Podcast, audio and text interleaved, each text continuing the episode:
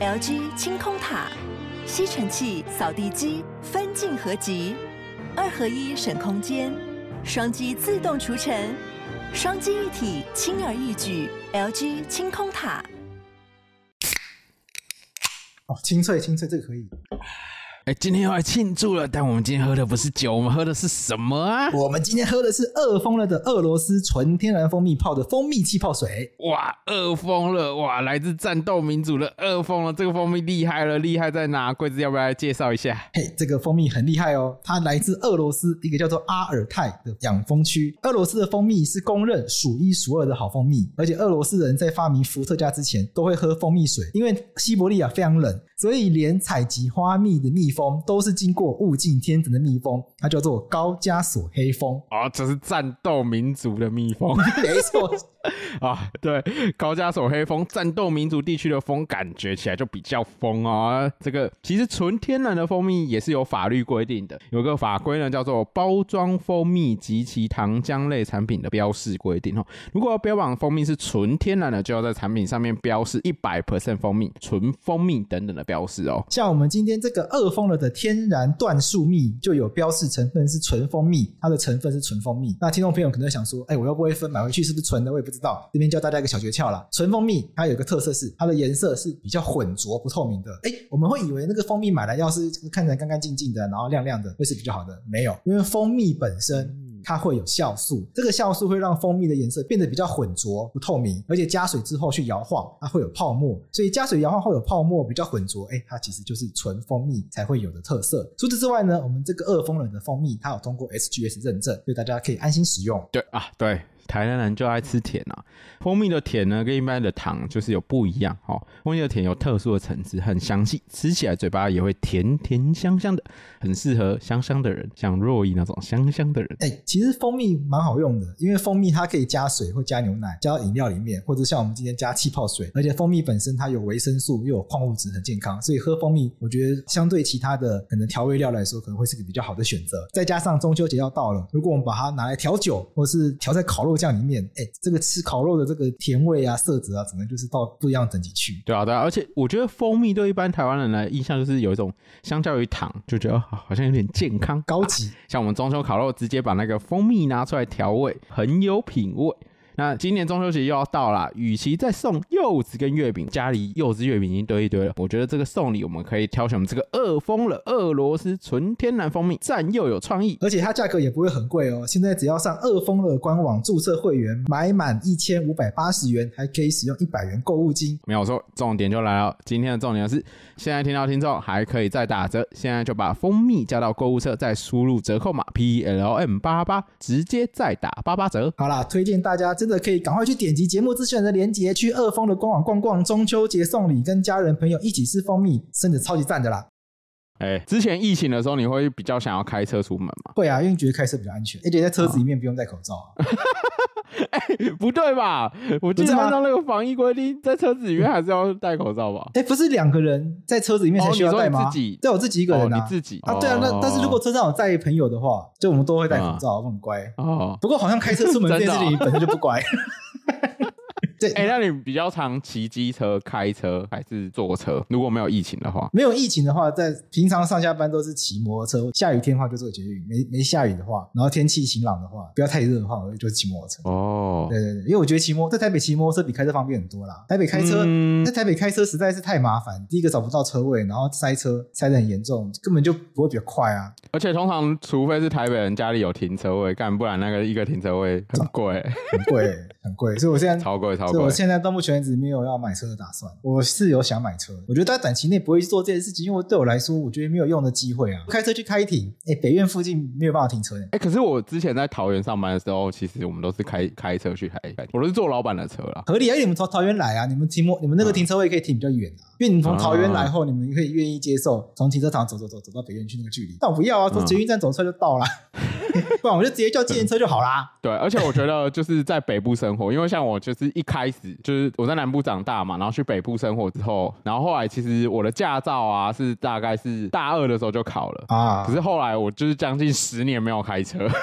哦，真假的？就是很少开，就是刚考到的时候，可能就是我回南部的时候就会开一下开一下。啊，可是后来就是几乎没有使用上的需求啊，像我这样子在念研究所的时候，一来是没有车可以开啊，二来就是。你一般学生不太可能，家长就是，就算家长愿意提供一台车给你开，嗯、你租那个车位啊，除非就是家里很有钱啊，要不然租那个车位的钱，大概你几乎就可以 cover 掉一半的房租了吧？大概就是够有钱的人才会大学有才有车啊，因为北部那个车位随便也都是应该要个两三百万吧？你说买吗？对，买要吧？你租的话，一个月大概也是六千。六千，六千就是我大学时代的时候，这几乎就是一个房租。到现在北市你租一个套房，你知道八九千以上嘛？现在已经没有八九千了嘛？现在应该要破万。有啦有啦，只是住居住环境就是八九千。你要在万华或大同的那种四五十年大楼，大概还是有那个价钱。哦，在南部就一定要开车吧？对，台南没有捷运啊？台南有大众运输工具吗？我我我平常都是骑机车啊。嗯，就是虽我虽然觉得当律师骑机车好像有点怪怪，尤其在南部哦，就是你到那个地院的时候。然后它有一排停车位，其实台南算好停车的，对对，就相对于台北来说，哦，我去过，我去过。台南有一个缺点是市区的那个路很小，对。对，因为就是都是古迹，你没有地方拆掉更多房子来盖停车位，而且都是各自有了产权，所以大家根本不不不想要就是拆自己家的房子，所以台南就巷道很多，然后路小条，旧市区啊，所以其实旧市区我自己的生活经验上是那个骑机车最方便，OK，可是你要骑机车。呃，就是比如说我去法律咨询，或者我去那种法人客户的工厂啊那些的时候，然后就会有点羞赧，因为我就是骑一台旧的那种一百，然后呢，嗯，看起来废废的，那个看这个律师赚不了什么钱，才骑个烂摩托车来，对对对对对，就一种很废的感觉。我懂我懂我大概懂这个感觉。所以如果如果如果是要需要有点排场的话，我就直接叫计程车哦。然后我法院开完庭就跟当事人说：“哎、欸，我要叫计程车，你们先走。”那骑手就骑摩托车。从旁边走去捷运，对对对，我知道，我知道，我大概。以前就是有些当事人会很好心说：“哎，律师，我送你回回去，还是你自己开车来？”我说：“没有啊，我我我自己，我待会搭计程车，就是我还有事这样子。”其实根本没有事。小小小律师好心酸哦。对对对对，装忙，怕怕被怕怕被看不起啊。衣服都是当初没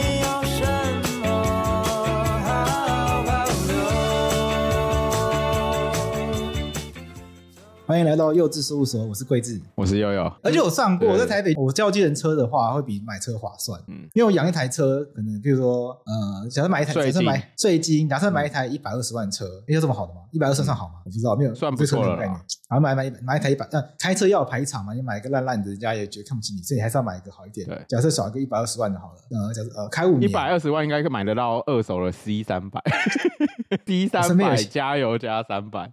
我身边有一些在开，跟我这个年纪在开这个这个档次的车，好像都是二手二轮二啊。反正就是要点排场。假设我花我花一百二十万，然后预计开十年啊，一年相当于一万。我在台北一整个月叫借人车叫不到一万啊。对啊，那再加上那个停车费、租停车位、E-Tag，对不对？然后又嗯，可能又有维修、换个油，还要加油，还没有算加油。哦，对，还没算油钱。对啊，所以我觉得还是让人家载我就好了，不要自己开车。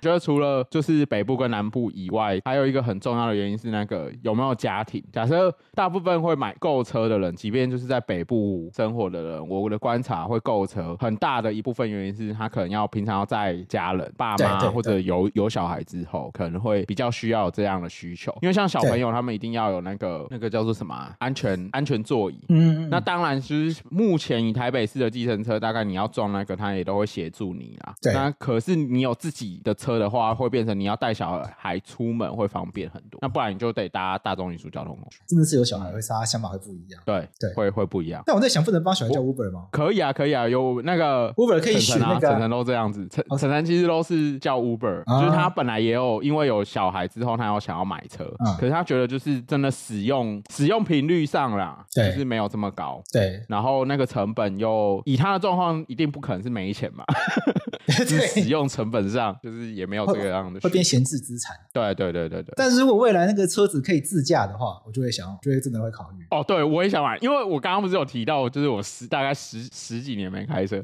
那我最近开车上路其实会抖，就是我踩油，我那个因为我会流手汗，嗯、所以我那个寒兜路上面啊，嗯，就是开开的时候，然后我上面全部都是湿的，一排湿的，太夸张了吧？这这么可怕吗？我就是很我我都会觉得路上所有的车都要冲向我，就是旁边的机车也是前后的车，然后我都会觉得离我远点，不要撞我。闪闪，等一下，等一下，我觉得那个是南部的问题，嗯、不是你的问题。南部的交通是很可怕的。哎、欸，真的，我觉得，而且在台南会有一些，如果呃大家有来台南玩，或者是听众有台南的话，就一定会知道那个海岸路，海岸路很大条，对对对对，就是至少五六个车道这样子，没错。那五六个车道，我曾经看过有一个阿伯哦，嗯，他从我的右手边，就是我骑机车，他从我右手边，然后他是咔咔嚓，然后他突然一个横移，嗯，然后左转，左转，直接你说从海岸路的最外侧车道冲出来左转，对，而且他不是机车，他是卡达车。如果听众朋友没有去过台南海岸路的话，那你就想象他从敦化北路最右侧瞬间对左转切到民生东路上，哦漂移。或者是你台中人的话，就是台湾大道最右侧突然左转到一个不知道什么路去。对，我超怕，我这个太惊人，我到底是真的看到实体的阿北，还是虚拟的阿北？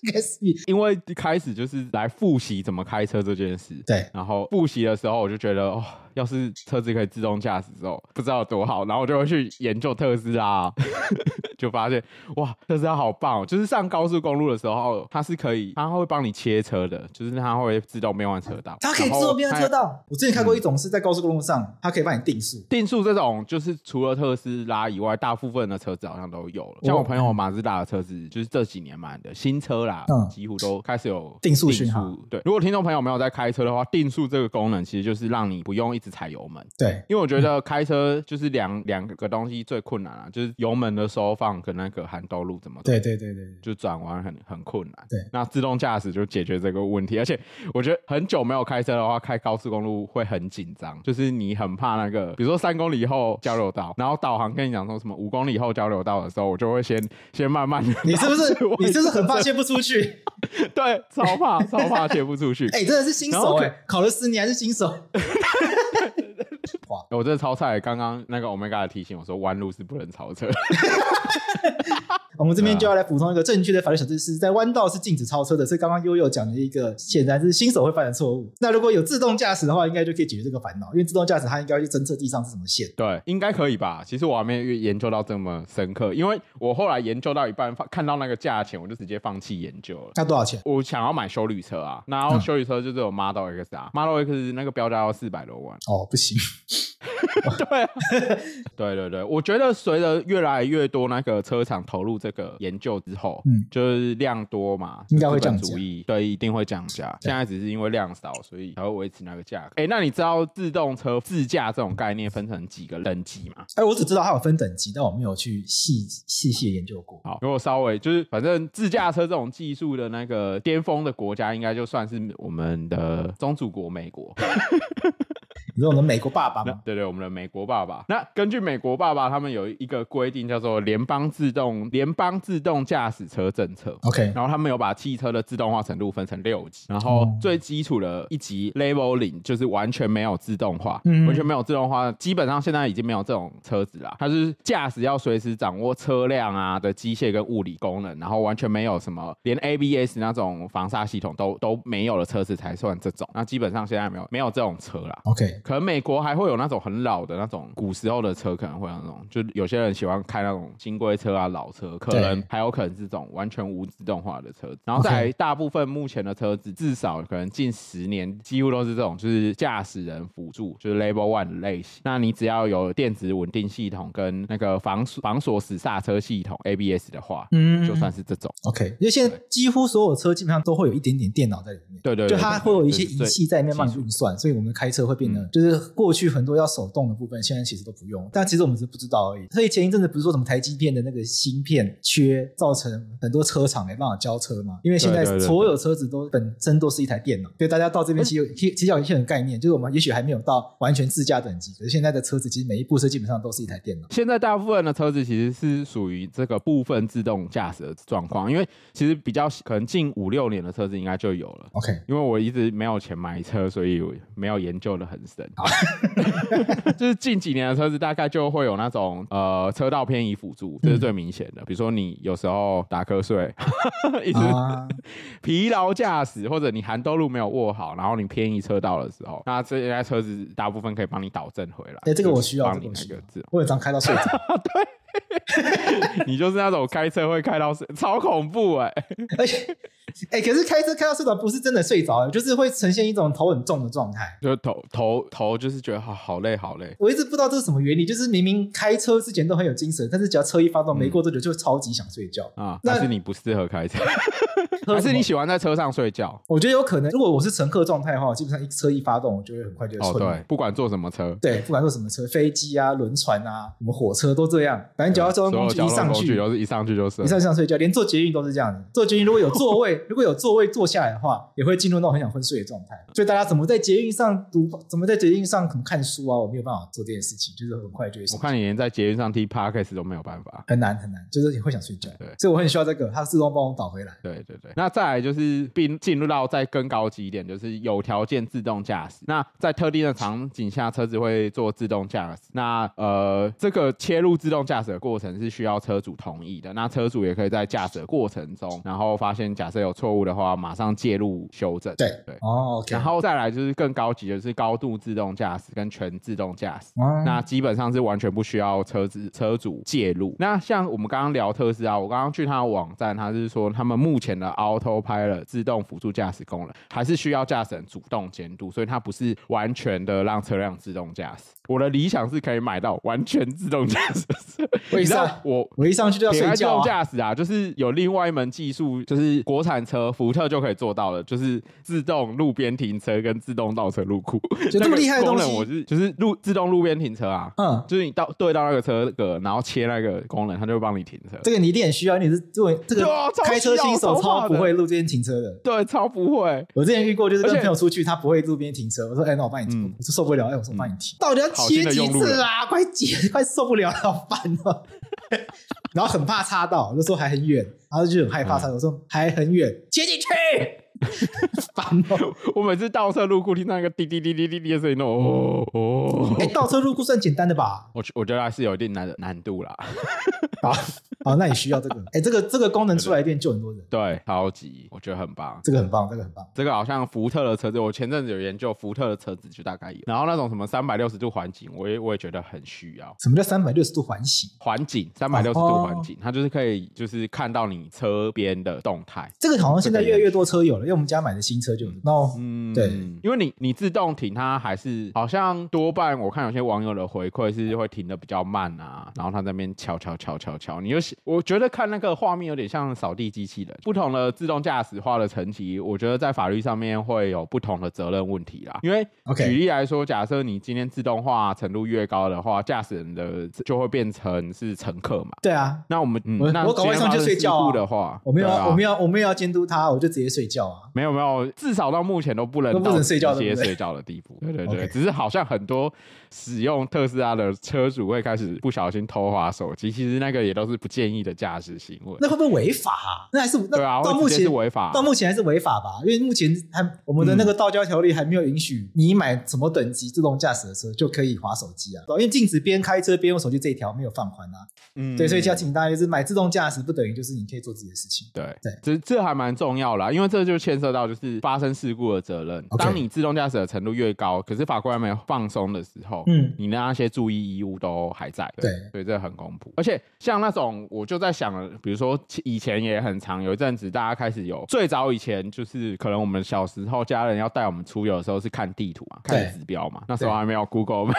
以前我们家车上都会本地图啊，这里面时代眼泪嘞，先去哪里买地图我不知道哎。我觉得现在以我们的听众应该有一半以上没有完全不知道哈，为什么没有摸过地地图，哎，搞完没有摸过地图这东西。哎，那自驾车会有什么特别的法律责任吗？好像我自己觉得有趣的事情是，如果以后这个自驾现在就有这个自驾车，第一种就是他路上撞到人或撞到东西，那到底要算车商的还是算驾驶人？对，如果讨论法律责任的话，就是会变成去讨论 AI 的法律责任，那就会变成假设今天要厘清，比如说到底是呃系统当失灵，会不会比如说那个车上的软体啊 AI 软体这样，因为未来有可能比如说今天是汉达的车子上面的 AI 软体是别间的软体，那到底是软体出错，然后软体在系统决策的过程中。到底是那个决策过程中，到底是 AI 完全自主，还是人类介入？那消费者到底还是单纯的消费者，还是是使用人，就是开车的人这样子？那就看去规则这些东西来去理清它的。目前的想象上，因为这个都还没有正式上路嘛，那目前在设计法规大概会朝这几个方向去思考。然后有些讨论的方向会从，比如说，那就用保险去负担那些责任。保险是一个比较完善的做法了，反正找到有人赔就好。呃，讲完善吗？就是比较简单啦，反正有。人赔对对对，就是一般民众比较简单，然后反正后续的就是保险公司去跟那些公司 argue，对对，就是要厘清法律责任的话，要去认定 AI 的问题，那你就要去看这城市有没有写的很好，这个对法官来说是极大的障碍吧？你要跟法官说，哎，这个 coding 第第第九排第九行，然后第哪个这边有参数下错，法官应该翻脸吧？而且其实不管是导航或 AI，其实都会有很恐怖的事情发生。因为我在做这个题目的时候，就去找了一个导航失误的新闻。对。然后俄罗斯那边就有一个人啊，嗯，他就是导导航上面不是都会推荐你一个捷径嘛？对。然后他就是因为捷径，他就开到就是当俄罗斯当地所俗称的一个叫尸骨之路。尸骨之路。对，尸体的尸，骨头的骨，就是那个地方本来好像是以前就是苏联苏共时期，然后嗯，他们苏联政府派政治犯去那个地方开路，然后。据悉，当时就是看报道啊，就是他说有大概有一百万名工人去那个地方，然后有二十五万人死在那边，就是它是一个极度寒冷的地方，所以导航把它导到那个地方，后来那个人就挂了。啊。那这样可以到那个岛，因为那个地方是零下零下五十度，不知道，就是没有后续的报道。我是觉得这个岛，我们可以假想象一下，我觉得我觉得很有趣，因为因为 Google 导航导错路很，之前也蛮常有这种趣闻啊，像我也被导错过一次，在宜兰，然后反正忘记要去什么地方，好像回，反正想办法回台北，然后上上高速公路。然后把我导到一个超级小的那种田边道路上面，嗯，就是真的就是里面有开稳会掉下去的那一种，然后边开边骂，这是什么路啊？怎么会有这种地方？可是从从法律责任来讨论这件事情的话，导航它终究是辅助嘛，就是会变成你在讨论决策过程的时候，这个决策是你自己下的，就它有它、哦、有建议行行驶路线有没有？建议行驶路线，那你自己要选这条路，很贱哎。所以到目前为止，大概这些车上的自驾啊，或者是导航啊，都还是一个辅，它还都还停留在一个辅助的等级。嗯、所以，我们驾驶人本身任何呃驾驶，所以我们驾驶人本身在法律上的所有责任，都还没有都不会因为得多了这些科技的辅助而被放宽。嗯，你知道最近有一台飞机有可能也是自驾失误跑来台湾领空，你说 另外一个新闻吗？听说是躲什么封面不是吧？对对对对对对，然后我就觉得超瞎的，想说美国是自己的，结果我们结果我们区里人家真是。合理，合理。到这个超超傻眼的，我觉得超傻眼的。因为？我觉得蛮合理的啊！啊我我自己觉得傻眼啦，因为我想说，我靠，那今天如果要打仗的时候，我们还在那边驱离嘛？如果今天我们跟美国一起联合去打打仗的话，那当然就就应该都有，应该会有些约定的这个方法。就是我，可是我们目前都没有那些实质上的约定。那假设今天中共已经打过来了，然后我们没有，因为现在是和平的，现在是和平时期嘛，所以有那个有那个义务，有那个义务侵入领空被驱离是很正常的事啊，因为你不知道的意图啊。可是我觉得至少要分一下敌军跟友友军吧，友军。至少可以问一下，说，哎、你是不是，比如说你导航失误嘛？还是你需要什么协助？因为驱离应该就是发广播请他飞走而已吧，我们没有真的派空军升机去把他赶出去啊。对，发广播啊，发广播，只是那个广播可以和善一点吧。是就是今天是好朋友啊，好朋友了，就是不小心开到你的领空，你问一下说，搞不好他有需要协助或什么啦，问一下是怎样的状况。也许，也许，也许那广播内容我是不知道怎么讲，但是这个好像在法、嗯、法律上面都会叫驱离，国际法对，就就都会叫他驱离。哎、欸，只是用英文讲。再怎样，台湾跟美国应该也是主权平等的国家吧？这样子讲才爽，好不好？对不对？不过在法律上面，国际法程式上面的话，因为台美之间没有任何的军事防卫协定，就是友军也只是一个，嗯、就是一个信赖上的友情，友情的道德的，比阿富汗还惨，还不如的。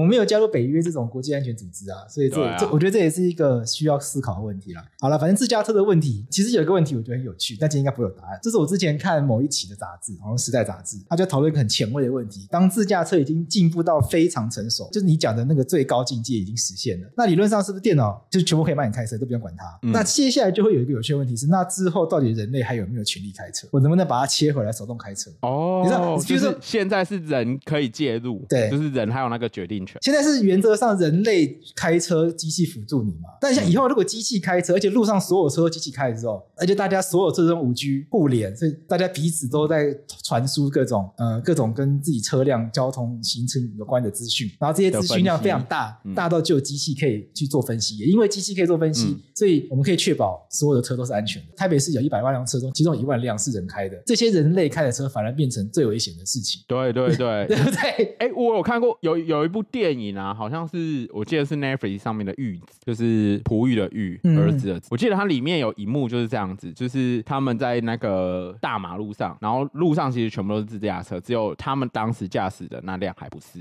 对，然后就有比如说人人类穿越马路的状况，那反而是造成非常危险的状况。对，那反而会是一个不稳定性、不确定性的来源。嗯、所以我记得那一期《十大》杂志它封面很有趣，就是说人类在未来还会有开车的权利吗？嗯，我自己是相信机器大于相信自己啊，我也是，因为机器。机器不会出错，可是人会出错。机器出错的情况下，可能就是程式没有写好，我们可以再去修正它。那这个机器就变更强，甚至这个机器未来都可以自己学习。嗯、而且机器它可以同时掌握处理的资讯太多了，它可能同时跟中央气象局连线，它可能知道一一公里以外的天气已经在下雨了，那我们人类不会知道。人类的人类那个眼睛的视线能够看多远？然后机器随时跟这些机器随时让所有车辆保持一个安全的行车距离。人类没有这件事情啊，那机器不会睡着，人会睡着。嗯，所以我觉得自驾车发展到最后，下一步就会变成魔鬼终结者时代了。就人类就被机器控制，很有可能是。对对对对对。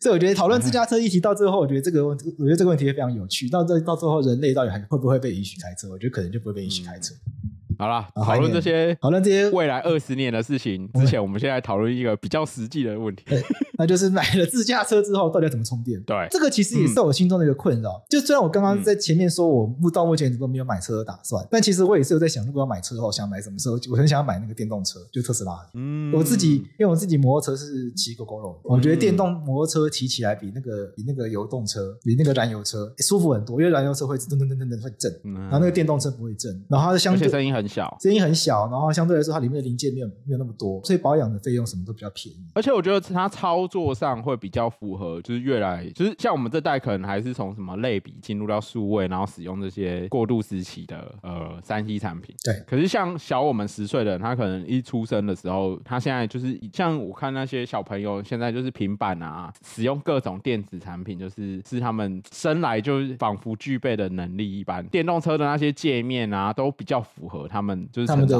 他们的那个习惯，我就直接举个例子啦。嗯、前几天认识一个高中老师，他跟我说，现在小朋友上课要做简报，的话，都直接用手机在做简报，不会开电脑做简报。我听到吓死人，啊，怎么有人做报告的简报是用手机做啊？他说现在都这样，用电脑做简报的比较少，很少见。大家就是手机打开，然后就打字拿什么，然后抓图，然后贴进去。我说哇塞，太强了吧！所以现在的，对现在我们叫做网络原住民嘛，有一个类似这种名词，就他们从小到大就活在一个有有有手机有网络的时代里面。所以未来这种数位化趋势一定是会，一定是不可挡的，因为他们已经习惯这种思维模式跟操作方式。像我就是会很期待，就是说，因为我驾个人驾驶技术不佳，想要驾驶电动车这件事情，自驾车这种事情。那像刚刚阿贵讲的，就是目前就是不像 Gogoro 是去换电池嘛，对，那也算方便。然后有对，然后有些机电动机车是自己充电的，对对。然后像电动车的话，像 Tesla 的话，你基本上要去充电站充电，这种就不想，每隔几天就要开去充电站，然后坐在那边可能十几十几分钟。它有的有要将近一个小时，欸，这真的没有办法哎，欸，怎么可能啊？我觉得难理解，说买特斯拉都是有钱人，应该工作很忙，怎么有办法去充电充一小时？对，所以他们其实通常是在家里自己装充电桩。对，这才合理。我在家里装充电桩，每天开出去就是满格的。嗯，在家里充完一个小时，然后你出去可以可以开一千公里好了。然后你不可能一天开一千公里嘛？对除非你就是很闲，然后一天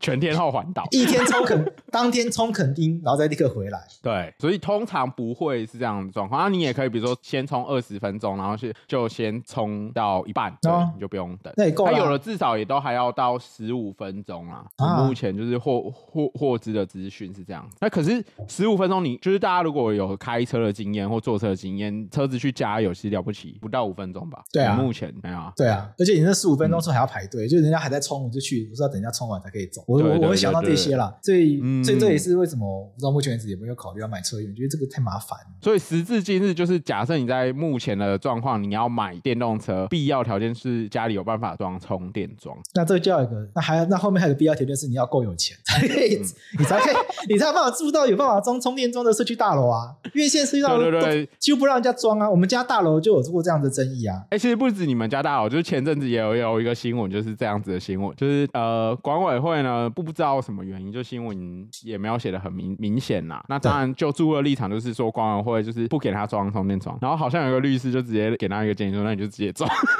还 很猛哎、欸，就是我印象中看到那个新闻，它的内容是这样子，就是他是有问过律师的，就那个住户这样子宣称然后，不知道是哪个律师敢给这样的意见，超猛的。这个律师在等后面的了，因为装到后面就会有就会有官司。哦，难怪我们现在都还买不起车，就是有些律师可以这样，人家人家的生意是这样做的，你看他给的他给的建议又满足当事人的期待，然后又帮自己为了业务铺路。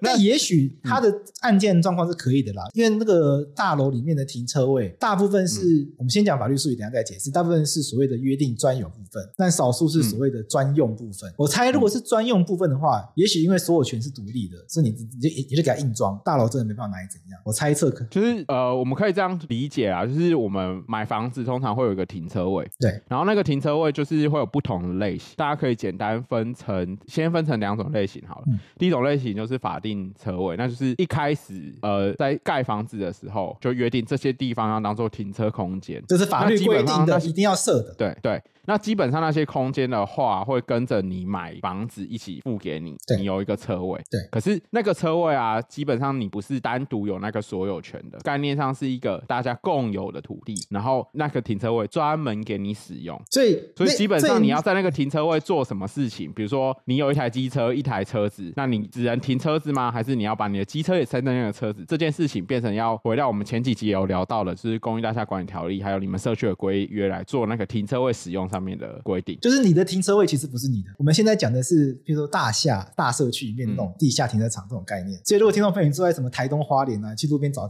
那个跟我们无关，我们就没有讨论这种轻松。比如说像我预警家里，我要装十个充电桩，我我装 啊，你家那么大，你家没装？哎、欸，这个悠悠的家非常的豪华，这个预警山上有个城堡这样子，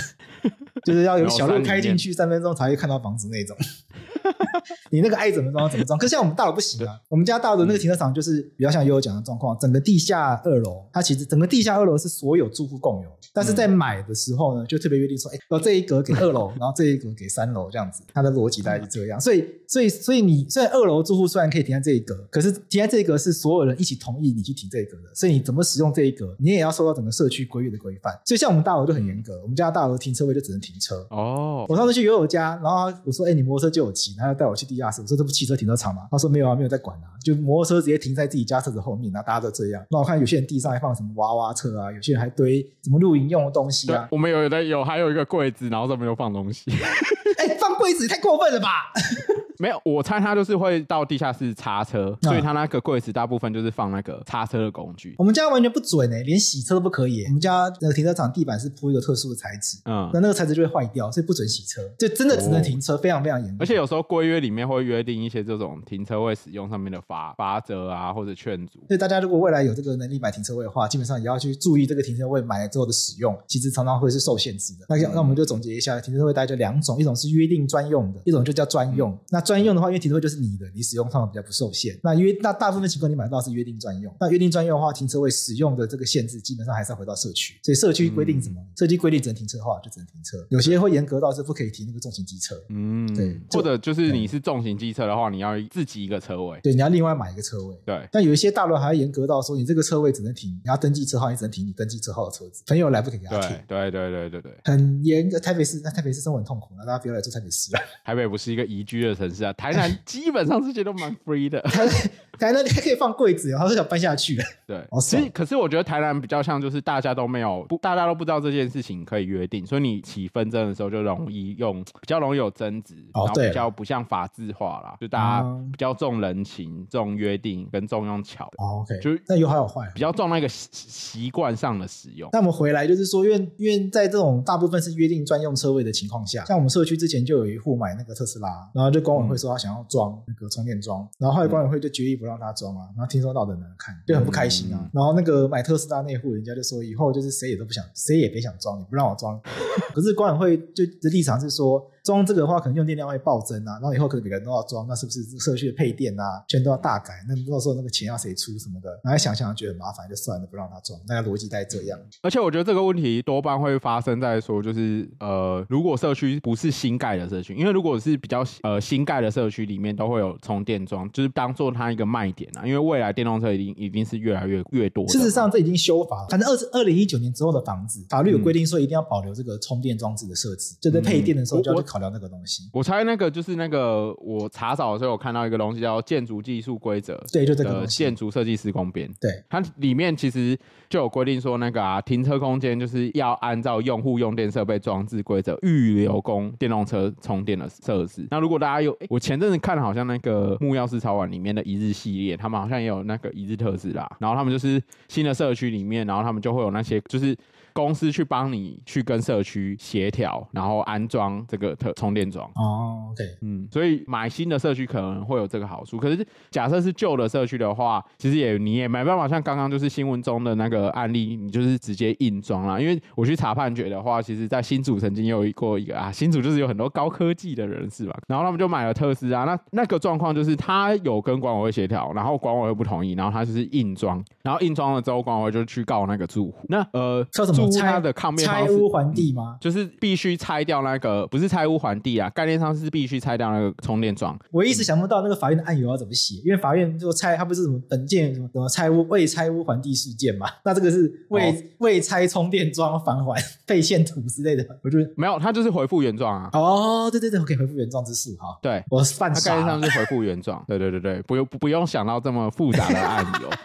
对，基本上就是它是回到那个《公寓大厦管理条例》第六条，嗯，第一项第四款的规定啊，就是我们在公寓大厦里面本来就会有像刚刚讲的这些停车位，其实还要按照那个公寓大厦的规定去做使用嘛。对，那今天假设使用到的部分呢，没有经过那个管委会同意，或者是没有经过区分所有权，就是说住户的大会同意的话，你就去直接安装充电桩的话，那基本上呃是先协调啦，就是按照法律的规。定是先协调，那协调不履行的话呢，呃，住户或管委会就可以就是以那个住户当做被告，然后就是提起，因为按照规定，你原则上要所有的住户同意嘛，那你印上就是没有好的效果，那就是要回到同意，那就回复就会去打一个民事官司，叫做回复原状，那就是要把那个充电桩再拆掉。对，嗯，这其实涉及到我觉得公寓大厦，就大家现在住的房子基本上都会有管委会，如果你是住比较大型的社区，而不是住什么透天臭啊。或者是台北那种老旧的公寓，老旧公寓可能也没有。嗯、但现在你只要住比较现代化的社区，都会有管委会。那管委会在公寓大厦的条例里面呢，其实在我觉得这是大概民国八十几那个想法啦。当时想说，就大家就是组一个管委会，嗯，就是全部的社区的居民呢，就开区分所有权大会，然后就会选出管委会，让管委会来去代表大家管理这个管理这个社区。那这当时这个想法大概也可以理解。可是实务上面临状况是说，管委会他的所有选出来委员呢，都是都是无给职的，因为法律的规定他们是无给职。大概就有两种状况，一种就是说大家是。没有人想要当，这这那我们像我们社区就是协调好，就是轮流当，这大家就不得不做这件事情。所以基本上大家就是安全过就安全过就好，就有点公务员心态了，讲这点是这样。像我就觉得我们家社区其实还有很多地方可以活化。那基本上，我大概也不会有人愿意去背这个风险。你很容易变成公亲变事主啊！对啊，就是你想要做事，可是大家住户会有不同的想法。抱怨啊！就我觉得，就是一般一般的那种公共政策，大家会有不同的想法啊。可是很很长，大家不会有这么浓厚的意见，因为会觉得啊，那是公共政策，不关我啊，离我还很远。对啊，可是像公寓大厦里面的事情啊，就是跟自己的利益切身的时候，大家就是会比较积极的，容易有意见。大部分可能都是消极型的。另外一种就是那种真的设计很大的话，那管委会可能会有油水可以捞的，那大家就会去抢。哦，对，我有我我也有办过这种案件，就是说那个案件是大家要就是去去告是要去抢那个管委会那个位置的。那我们那时候就私下打听说，这个这个管委会有没有我们像我们社区是没有人要当的，怎么会有人要提出说去抢这个位置啊？他们说因为那个社区五六千人，然后里面还有什么大润发之类的卖场，所以那个都有流水可以捞。哦，收到了利益起很大。对，就你你当那个位置之后呢，自然就会，比如说过逢年过节礼物就不会少。那你要上下吸收什么的，对呀、啊，这这可能可能有一些什么社区小额会去安装网络的时候，会有一些回扣。对，因为大型社区，你整个社区要接哪一家的网络啊？你整个社区那个保保全要去找哪一个谈啊？物业管理公司选哪一个啊？可能都基本上就是管委会在控制的、啊。嗯，那那那那个其中那个油水就很难就不难想象啊！你那个社区五六千人的情况下，哎、嗯，这、欸那个所以大家所以我觉得管委会制度运作到现在，我应该蛮多东西可以检讨的，因为大概就出现两种状况，一就没人想当，跟大家想抢着当。嗯、那这种状况其实都都不是一个健康的状况。我刚刚粗算一下，你光假设是五六千人的那种大型，或者假设五百户的社区就好了，五百户的社区，一户社区三千块，当然每个月的钱很多哎、欸，很多啊，这光管理费的管委会卷款潜逃的也也时有所闻啊。哇天哪、啊！对啊，我我也我有被咨询过，就是说管委会把管委会某一个委员把钱全部全部领出来，然后跑掉啦。嗯，对啊，这也就在就在内湖，我也是有闻过这种事情。所以我觉得管委会制度有很多地方可以检讨了。像国外的话，嗯、像像国外的话，他们会赋予物业管理公司更大的权利，就他们会把整个、啊、基本上会把整个管理的责任放在物业管理物业管理公司身上，那管委会只管那间公司。我觉得这样会比较合理啊，哦、因为我觉得这样是比较合理。现在的物业管理公司可能还是没有太多的决定权利。嗯，我在我在有一本书叫做《我是妈妈，我需要一个铂金包》里面，他有去形容纽约的物业管理怎么做。那这个也我也没有看到太多法律文件，但简单来说，就是物业管理公司的权力大到，就是你去搬进去之前呢，你要跟他面试，你的那个等级不够高，他不让你搬进去。然后搬进去之后，你不守规矩的话，他直接把你赶出去。他的权力大到这个程度，在台湾基本上做不太到这件事情。我记得《素食》里面好像有一两集有演到类似的东西。对对，那个书就，但是我不太清楚实际上怎么操作，所以只能分享到这边。但我觉得这是合理的，因为管委会也是讲难听点，管委会第一个是无己职，然后再来就是说，大家也是都是邻居，你要邻居去把另外一个邻居赶出去，没有没有太多人有动力做这件事情啊。但大家就把这权利一起交给一间公司，然后那公司他因为那公司不把你这个烂邻居赶出去的话，整个房价会下跌，所以大家都会去逼，嗯、大家都会去逼那间公司做那件事情，那那公司就会顺理成章来做这件事情，它才会好的循环，哦，就变成资本主义的极致的操作。真的，我觉得这才是合理的，因为现在的管委会要么就是软烂，要么就是捞油水，这个没有太大意义啊。或者包庇特定的人，这样对啊，有可能就，就会变这样的状况。那我们回到自驾车刚刚的案例里面，那个在那个案例里面啊，就是装充电桩的住户，虽然有试图用那个。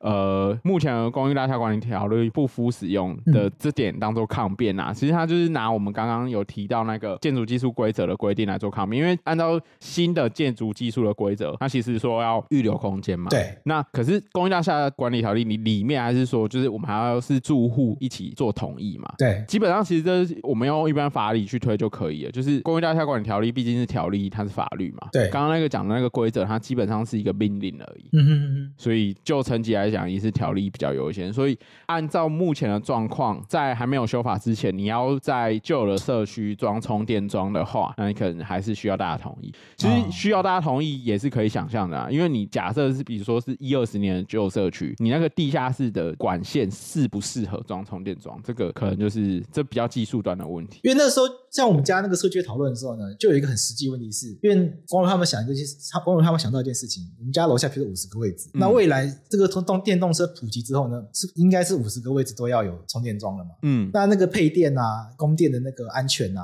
一定不是、嗯、一定不是现在的这个状况可以应付的。对，所以他们觉得说这件事情如果要规划的话，应该整体规划，然后呢就没有人要、嗯、没有人要规划了。就是，就会就给他答案，就是哦，这件事情你不能只为你一个人做特殊的处理，要做的话，我们就要想一个五十个人都可以充电的方法，然后，然后，然后就去估算一下，说整个配电图要改啊什么的，哇，超多钱，然后就这里就打，然后，然后，然后就用这个理由说啊，那不好意思，不能为了你一个人装，要装全部人装，全部要装的话，可能社区要花两百万去重新拉线什么的。对，现在大概会变成这样的状况。而且我觉得有时候可能是技术过渡期间的问题，就是目前充电可能就是还是得这么久，大家才会想到充电桩的事情啊。对，对。那如果未来充电技术变成超快的话，快充。那搞不好这些问题就是只是这个时间内的问题啊，就不会终局获得解决。对啊，如果以后那个充电放上去三分钟就会满的话，其实也不一定要在家里装，家里也不一定要充啊。嗯、而且这个技术迟早会出来，因为台北有太多人的家里是不可能自己家就有停车位，像什么老旧公寓啊，嗯，或者是我买房子当时就没有买停车位啊。即便到了国外，其实这种问题都会有啦。你不管是你任何一个大城市，一定会有很多那种已经几十年的旧建筑啊，怎么去解决？未来都是电动车的充电问题，这已我我相信科技会帮我们解决这个问题，比起法律的修正啊。只能期待，就是科技那天赶快到来。对对，那在法律修正前，其实我们好像有看到一个新闻，他是讲说，就是其实有立委在讨论这件事情啊，就是假设今天公寓大厦要做呃不安装充电桩的限制的话，那目前是没有看到条文，可是看到报道，他的意思是说，未来条文的设计，它可能是采向说，你不能基于说没办法分配电表这种比较小的事由当做限制的理由，这样。有一些立委在推一些法案，就是在公寓大厦管理条例里面呢，为这个充电桩、电动车充电桩放一些就特殊。的规定就是在原则上，就是你要让人家装，除非一些比较特殊的原因，嗯，你不能再用一些技术性你，有时候不能拉线啊，不能配电啊，不让不让人家装装充电桩不行，你必须要管委会必须要提出更多合理的原因啊，那就是透过这个特殊的放宽，去让大家可以装充电桩，就变成原则上可以装，例外上你要限制人家要有理由这样，没错，对，也许是个方向啊，但是现在才一堵啦，所以不知道未来有没有机会出立法院，嗯，那就看特斯拉花多少钱去游说了。然后讲到这边也要很心酸，讲一句：今天节目完全没有特斯拉赞助。对对对，可是特斯拉听到频率却超乎我们的资产，大概可能就是开个美股账号，然后买一股特斯拉，只能用这样的方式拥有特斯拉，没有办法自己买一台特斯拉来开。对，对，如果这一期有任何就是特在特斯拉工作的可能法务主管啊、行销经理啊，愿意下我们这个节目的话，我们也非常欢迎。对，对欢迎哦。我们这个节目业配的方式呢，除了收现金以外，我们也很欢迎用实物来交换。对，像那个发拉我不用 Model X 啊，如果是那种特斯拉夜配 Y 就可以，Y Y 就可以就可以，我们要求不多。充电方法 Model 三也可以，充电我自己想办法。对对对，从那种解决解决解决，我自己去旁边等一个小时都可以。我愿意等，我愿意等。好了，欢迎来，欢迎来。那我们今天就到这边，拜拜。好，拜拜。我不在意忘记，走的轨迹。